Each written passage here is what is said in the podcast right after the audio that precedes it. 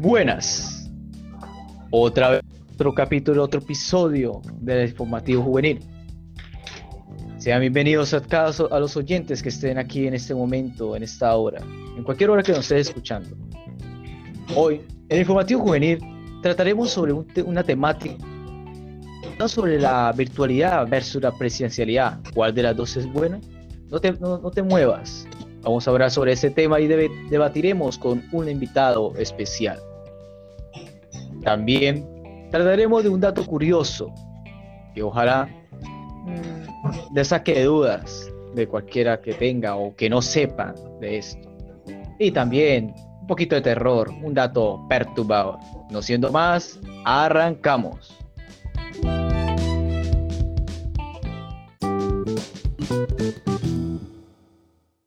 Nosotros somos, nosotros tres somos estudiantes, los cuales han venido viviendo un proceso de presencialidad y hemos sentido en carne propia este cambio tan drástico que literalmente de la noche a la mañana nos tocó adaptarnos a un nuevo sistema virtual, en el cual las cosas no funcionan como teníamos esperado funcionaran. Así que pues me gustaría preguntarles a mis dos compañeros que nos compartieran con nosotros esa experiencia de un antes y un durante de la pandemia COVID-19, porque aún no se ha acabado, estamos en ella todavía.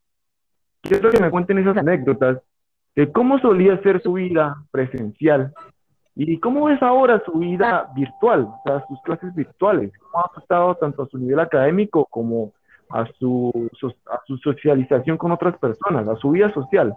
Así que los escucho. ¿Quién quiere comentar?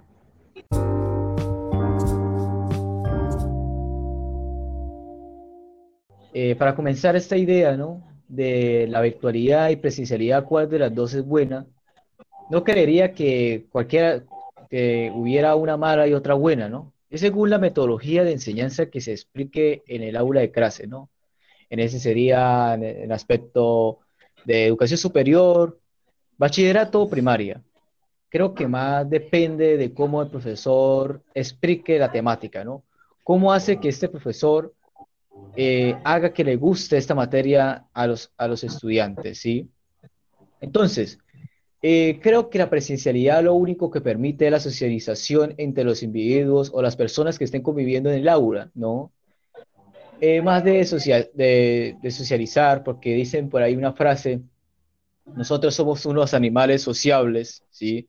Que nos caracterizamos de los, de los otros animales solamente porque socializamos con las otras personas, ¿sí? Y hacemos lazos de amistad o de, de alguna emoción que lleva amistad o noviazgo o a diferentes cosas. Eso es lo que nos hace falta, ¿no? Eh, por el sentido del COVID-19, que es una pandemia que ha afectado mundialmente, mundialmente a las personas, tanto psicológica como económicamente, y en muchos otros aspectos también ha afectado a las familias y a las personas que han estado en cuarentena o, aquellas personas que les toca que estar en la casa más en la casa que estar afuera, ¿no? Bueno, Andrés, respecto a, su pregunta que, que, hizo, ¿no? Mi experiencia en lo, en, lo, presencial es más de compartir con las amistades o cualquier otra cosa, o que estamos acostumbrados desde, desde pequeños, de jóvenes, a experimentar eso de estar en sociedad, ¿sí? Es más algo social. Y en lo virtual, pues lo único que se hizo fue pasarse de, ese contacto cercano a algo más, algo más virtualizado, ¿sí? Entonces yo creo que no, casi no me ha afectado, ¿sí? Porque, pues hablando sincero, es mi opinión, ¿no? Mi punto de vista, la mayoría de personas que están en la universidad son un poco hipócritas, ¿sí?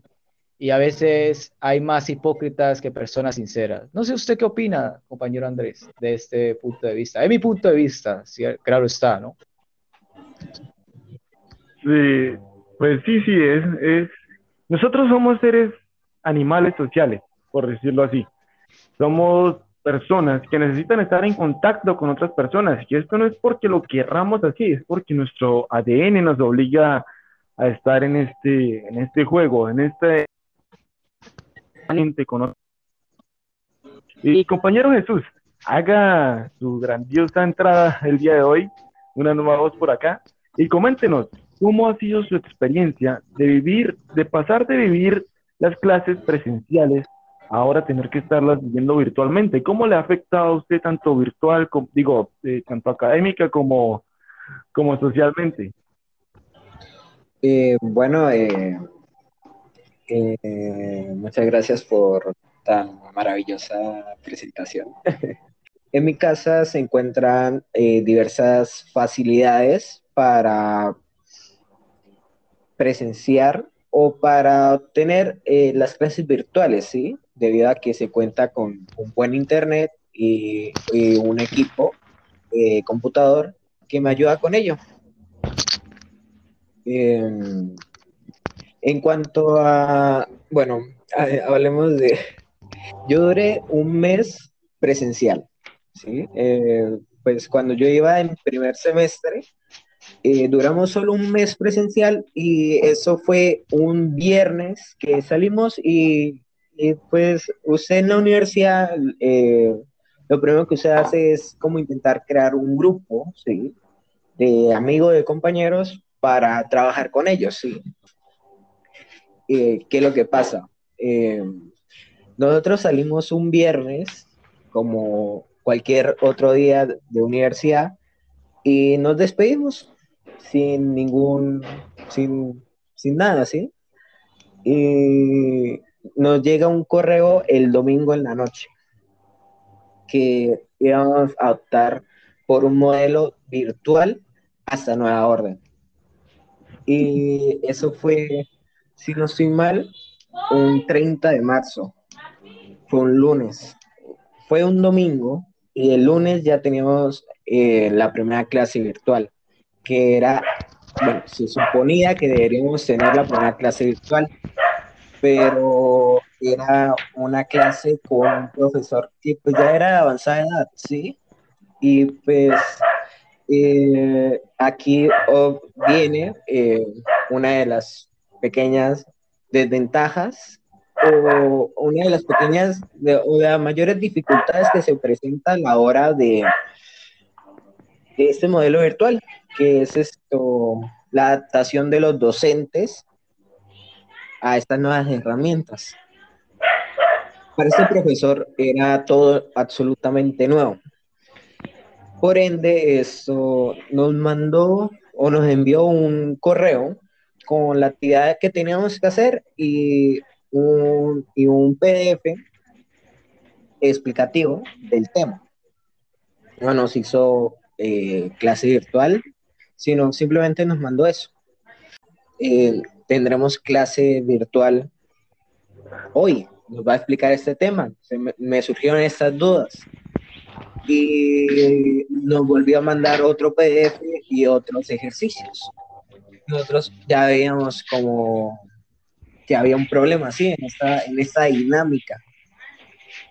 Y por ende nos comunicamos con el profesor y el profesor resolvió, en vez de darnos clase virtual, sí, porque pues a él no tenía ni los no tenía ni el equipo ni pues ni los conocimientos acerca de esta herramienta.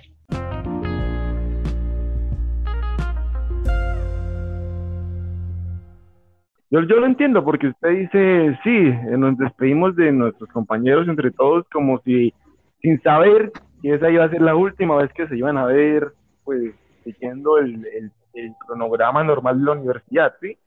O sea, fue como un golpe duro, porque a mí me pasó algo similar.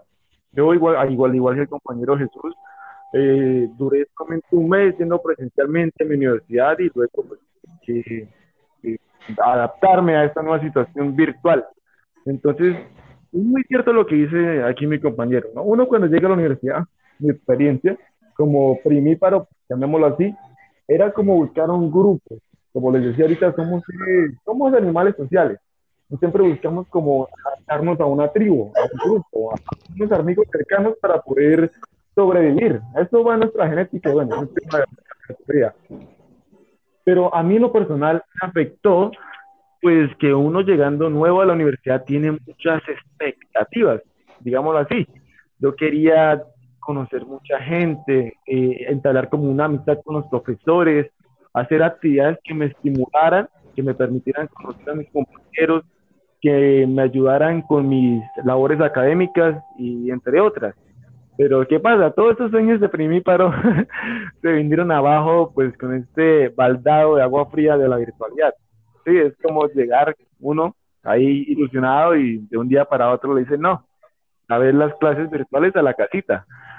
Y en cuanto a la virtualidad, me parece que es un modelo de educación, pero que realmente es, es como un filtro, yo lo veo como un filtro, porque en la virtualidad si uno en la presencialidad se distraía, ahora pasando la tenemos a la mano, tenemos tantas facilidades para irnos, y realmente nuestro interés está en las clases, realmente uno no, no, no se aprende, no aprende nada, sinceramente. Uno está ahí, pero a la vez no está. Está con su cabeza en otras mil cosas más. Entonces yo considero que este, esta virtualidad se presta, o a mí me ha servido así, para desarrollar como un carácter autodidacta un carácter con el que yo puedo enseñarme a mí mismo, por decirlo así, y usar a los profesores solamente como simples herramientas para resolver dudas o problemas que ya realmente se me salen de las manos y no tanto a comprender. Desde mi punto de vista, esta manera es la mejor forma de abarcar esta virtualidad, porque Primero, cuando si en la, en la presencialidad estábamos acostumbrados a recibir la clase del profesor y en ella adaptarnos, ir aprendiendo, estimularnos con los conocimientos, hacer preguntas con los compañeros, pero en la virtualidad no tenemos eso. Así que toca que adaptarnos al cambio, toca que innovar, toca que buscar nuevas soluciones a problemas complejos y tenemos que buscar la manera de sobrevivir, porque ¿cuál es la otra opción? ¿Perder el semestre? no, señores, no creo que eso vaya a pasar. Pero en parte, en parte ese, es mi punto de vista. Y les quiero preguntar lo siguiente, compañeros, para, para terminar.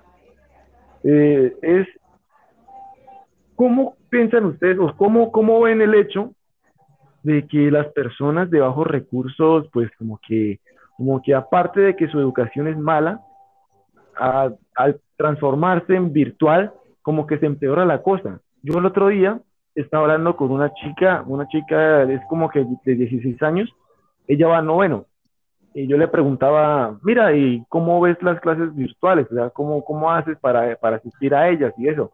Dijo, no, pero yo no, yo no veo clases virtuales, yo no hago videoconferencias como hacen ustedes. A nosotros lo que el profesor nos hace es que nos deja por el grupo de WhatsApp, nos deja un texto y unas cosas para que estudiemos y luego nos hace preguntas, pero pero nosotros nunca hacemos reuniones sincrónicas. Entonces yo me pongo a pensar, wow, realmente, pues a una persona de escasos recursos realmente le va a costar. O sea, no, no, no es fácil levantarse y realmente aprender a adquirir conocimiento desde ese, desde ese nivel. O sea, es una, una educación muy precaria, muy básica. No sé qué opinen ustedes, compañeros, sobre este tema. Eh, compañero Martín, ¿qué opina sobre esto? Eh, creería eh, algo, ¿no? En mi opinión, ¿no? Que esto de las personas que no tienen internet y se dificulta no tener un computador o una tablet al menos, ¿no? Es también de, mm, puede ser, ¿no? No sé, eso es una duda vaga que, corre mi mente, que, que por el mal gobierno que hay, ¿no? Ese gobierno que promete 100% tecnológico y al final resultará, ¿no? Ese es el resultado de toda esta mediocre, disculpen la expresión, mm, administración de, estas, estos presidentes que prometieron eh, tener una Colombia más tecnológica, ¿no? Y, no te puedo, y te puedo decir un ejemplo, ¿no? Hay chicos, tan solo como, como dices, que la compañera que eh, tiene que ver una clase sincrónica, o sea, por guías, así por el estilo.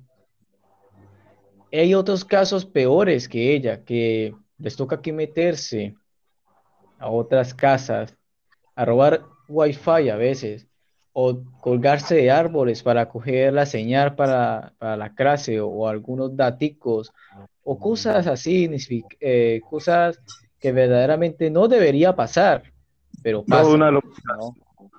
Una locura completamente. Hay que esforzarse tanto para recibir una clase virtual que se supone debería ser un derecho de todos, ¿no?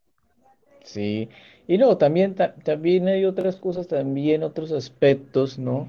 De que nosotros estamos preparados, ¿no? Esto es un país lastimosamente me da dolor decirlo, pero somos país tercermundista, ¿sí?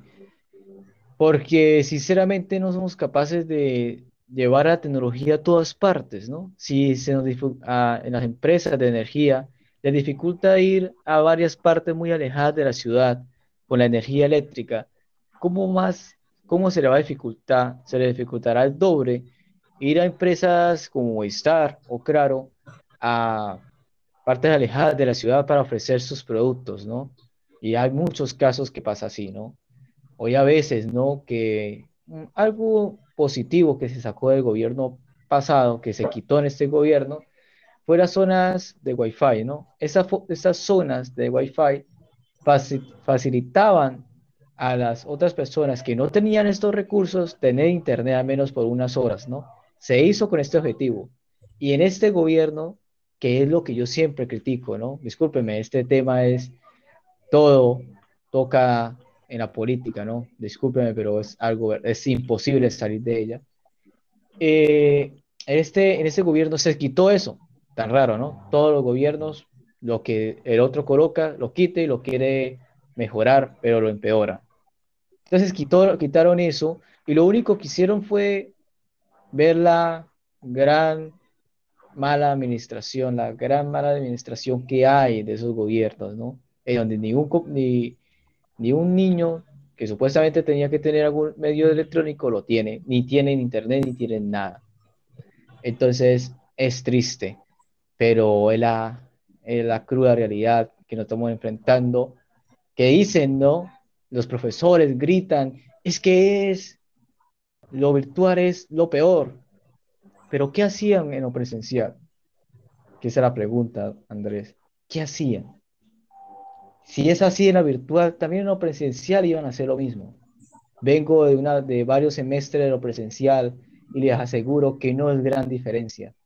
La educación en Colombia, tanto la superior como la académica primaria, bachiller, es horrible. No en todas las universidades, no estoy diciendo, ¿no? Sino en algunas universidades, por algunos profesores, es fatal sinceramente. Entonces no iba a ser la gran diferencia. Yo les digo, ¿no? Es mi opinión nada más. No se perdieron de mucho, muchachos, porque habrá profesores que sinceramente son demasiado mediocres. Discúlpeme, pero esa es la expresión. No hacen nada, no hacen clases y aún así quieren que saquen muy buenas notas en los parciales, ¿no? Entonces sería lo mismo, no se perdería mucho. Entonces, no es que la educación virtual sea mala, sino es que los profesores son muy malos. ¿Qué opina usted, compañero? Eh, en cuanto a, a, lo de los profesores eh, de bajo nivel, eh, en muchas ocasiones se presenta que los mismos profesores por lo menos yo lo digo por, por experiencia propia, a mí me, el semestre pasado eh, me encontré con un profesor que mientras nos hacía clase virtual estaba trabajando. Y era algo inconsistente, ¿sí? Porque se supone que, digamos, si fuera presencial, no podría hacer lo mismo, ¿sí? Entonces es como una eh, indisposición por esa parte, ¿sí? Más que, más que nada. Y en cuanto a, al ámbito virtual, ¿sí? De, de, una totalidad de profesores, pues no todos van a ser malos, ¿sí? Porque también me he encontrado con profesores muy buenos que incluso tienen esto, referencias estudiantes tienen referencias de ellos como buenos profesores, desde lo presencial y aún en lo virtual. Así que por ese lado también no podemos ser unos verdugos de todos los profesores, pero de que hay profesores de todo tipo, lo van a ver. En cuanto al tema que nos comentaba eh, también nuestro compañero Martín, de la injusticia o la, Sí, la, injusta repartición de los recursos, ¿sí? O de las capacidades o de las facilidades para ver una clase virtual, eh, sí se ha visto muy marcada en cuanto a la educación privada y la educación pública, puesto que sí, simplemente podemos observar muchas de las historias, sería eh, la de la población del Chocó, los niños tienen que caminar por trochas para llegar a un punto donde hay cuatro o cinco computadores para hacer los trabajos o para ver las clases virtuales. También estos profesores, los de este territorio, también tienen que hacer lo mismo. O sea, no, no se puede tener un modelo virtual en una población en la cual hay tanta desigualdad, ¿sí? Entonces, eh, es una mala planeación o fue una mala planeación desde hace tiempo. Y esa pandemia simplemente lo que nos ha hecho es notarlo de manera más física, más real. No sé qué opinen eh, mis compañeros eh, Andrés o mi compañero Martín. Bueno, pues ya para darle conclusión a este tema y pasar a los siguientes que nos esperan, para no hacer esto tan largo, incluimos que pues la educación virtual tiene sus ventajas y sus desventajas. A muchos afecta, a muchos beneficia. Eh, por lo general, casi siempre las personas de bajos recursos, las personas pobres son las que resultan más afectadas en todo tipo de decisiones que toma el gobierno. Casi siempre ellos son los que llevan el bulto.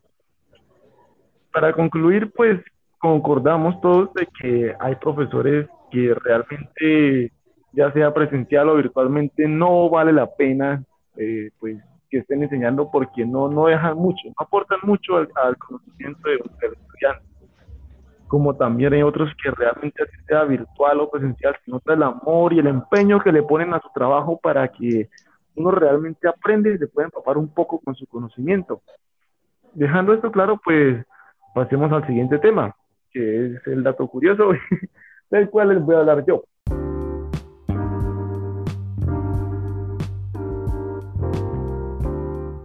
Este es un dato, pues, más que todo de arte. Últimamente he estado hablando mucho de arte. Un arte que realmente es de admirar.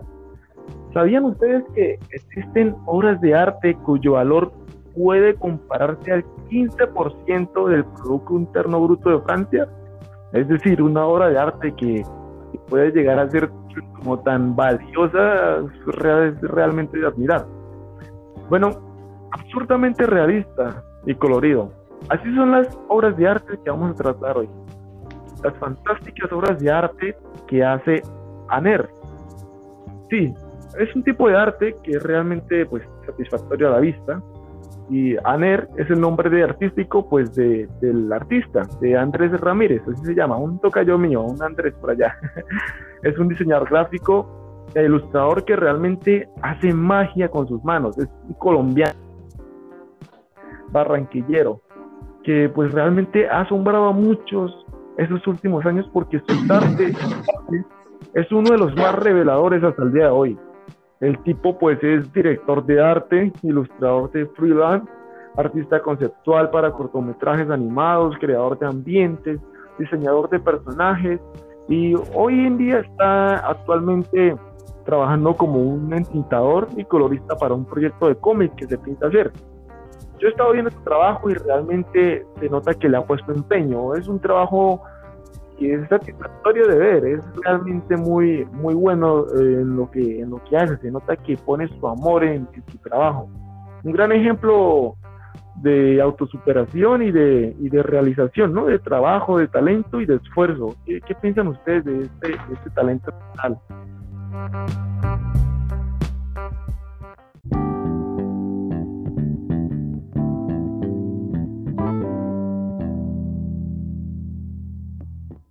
bueno, eh, me parece increíble eh, lo de que un, o sea, que una pieza artística tenga tantísimo valor y pues no sé, puede que, que, suene como, como una eh, una persona ya de, edad avanzada, pero me llena de orgullo ese, eh, ese talento eh, que se encuentra en nuestra, nuestra, nuestro territorio, nuestra patria.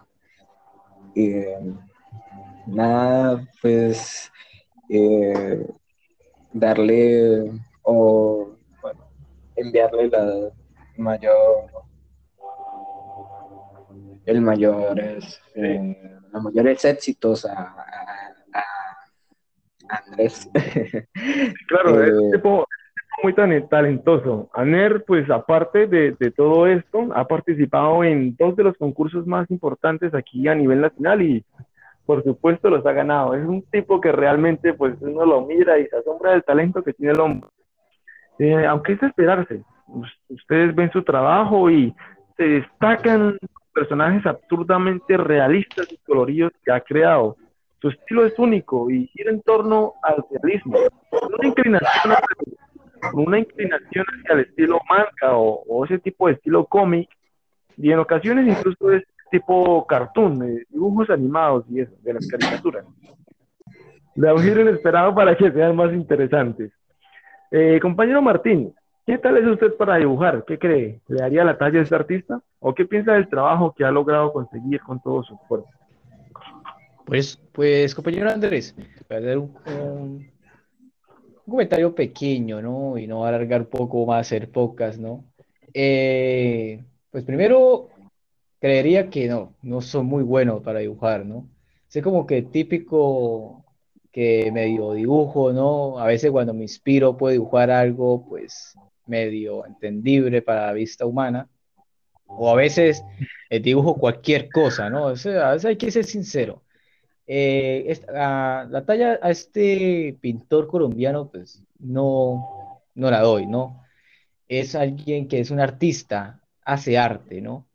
y como cualquier otro medio para expresar ese arte, como la música, como puede ser aquí la pintura, así, pues supera al, simple humana, ¿no?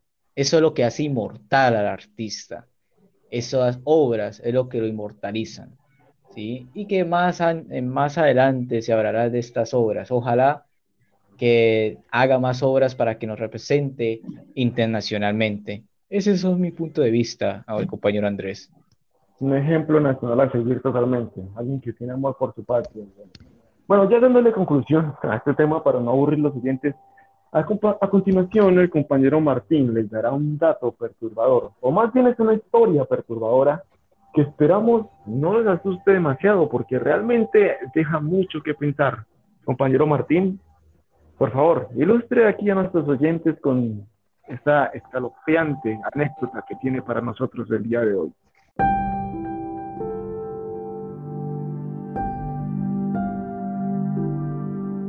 Sí, compañero Andrés. Eh, esta es una historia, ¿no? Es una historia, ¿no? Se llama El Sendero, ¿no? Que lo siguiente. El verano está siendo muy jodido el sendero que va desde la cabaña a la ruta maté 37 víboras negras. El calor parece que las enloquece. Le había pedido al patrón que venga alguien a ayudarme porque yo solo no podía con tantas víboras. Era imposible. Por suerte, me hizo caso y la semana pasada llegó Olivera es un hombre pro, prolijo y trabajador, pero muy raro, ¿no? Muy raro, a, decir verdad.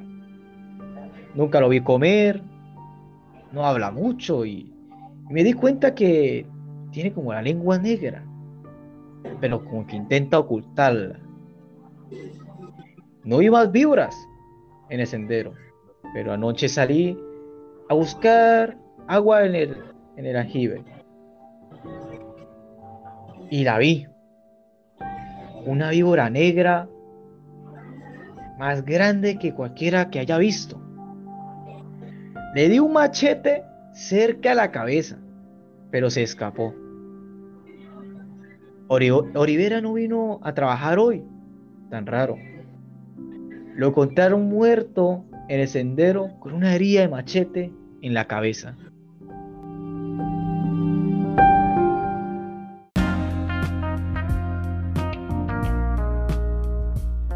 Increíble cómo se personifica la, la persona, ¿no? Este, esta, esta narración pues como nos da a entender que la serpiente era como algún tipo de demonio o ente que lograba transformarse en humano, o bueno, por lo menos en apariencia, y lograba engañar a una que otra persona, aunque deja muchas dudas sin resolver, como por ejemplo, ¿por qué habían tantas serpientes en ese lugar?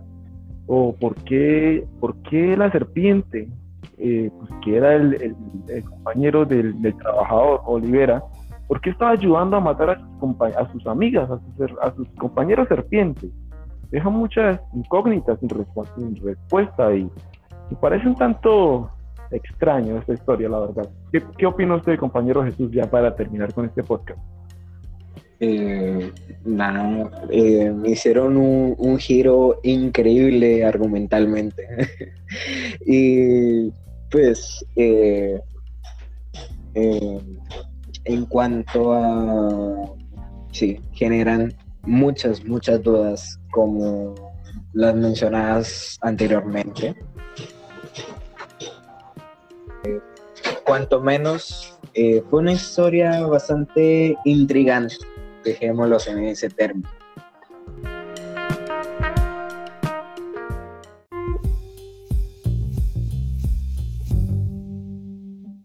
Con esta narración aterradora nos despedimos del día de hoy. Esperamos nos sigan sintonizando el informativo juvenil y no, no se olviden de visitar nuestro blog. En él tuvimos temas como este toda la semana y esperamos tu apoyo y su comprensión. Eh, compañero Martín, unas últimas palabras para despedirse ya de nuestro público. Eh, lo único que quisiera decir a, a, los oyentes que nos están escuchando en este momento, en el momento que nos esté escuchando, es que primero, como dice el compañero Andrés, nos siga, ¿no? Nos dé su apoyo, dé su comentario, ¿no? No vale nada. Tan solo eh, es su tiempo y, y no cuesta nada darle un comentario positivo. También críticas constructivas también nos sirven para mejorar. Poco a poco avanzaremos y mejoraremos. También quisiera decirles y recordarles, ¿no? el humano, sinceramente, lo que te digan. El humano no es lo que siempre esté acostumbrado a hacer, sino lo que hace y lo que puede hacer. Esa frase y nunca dejen de avanzar. No siendo más, hasta luego y hasta el próximo episodio.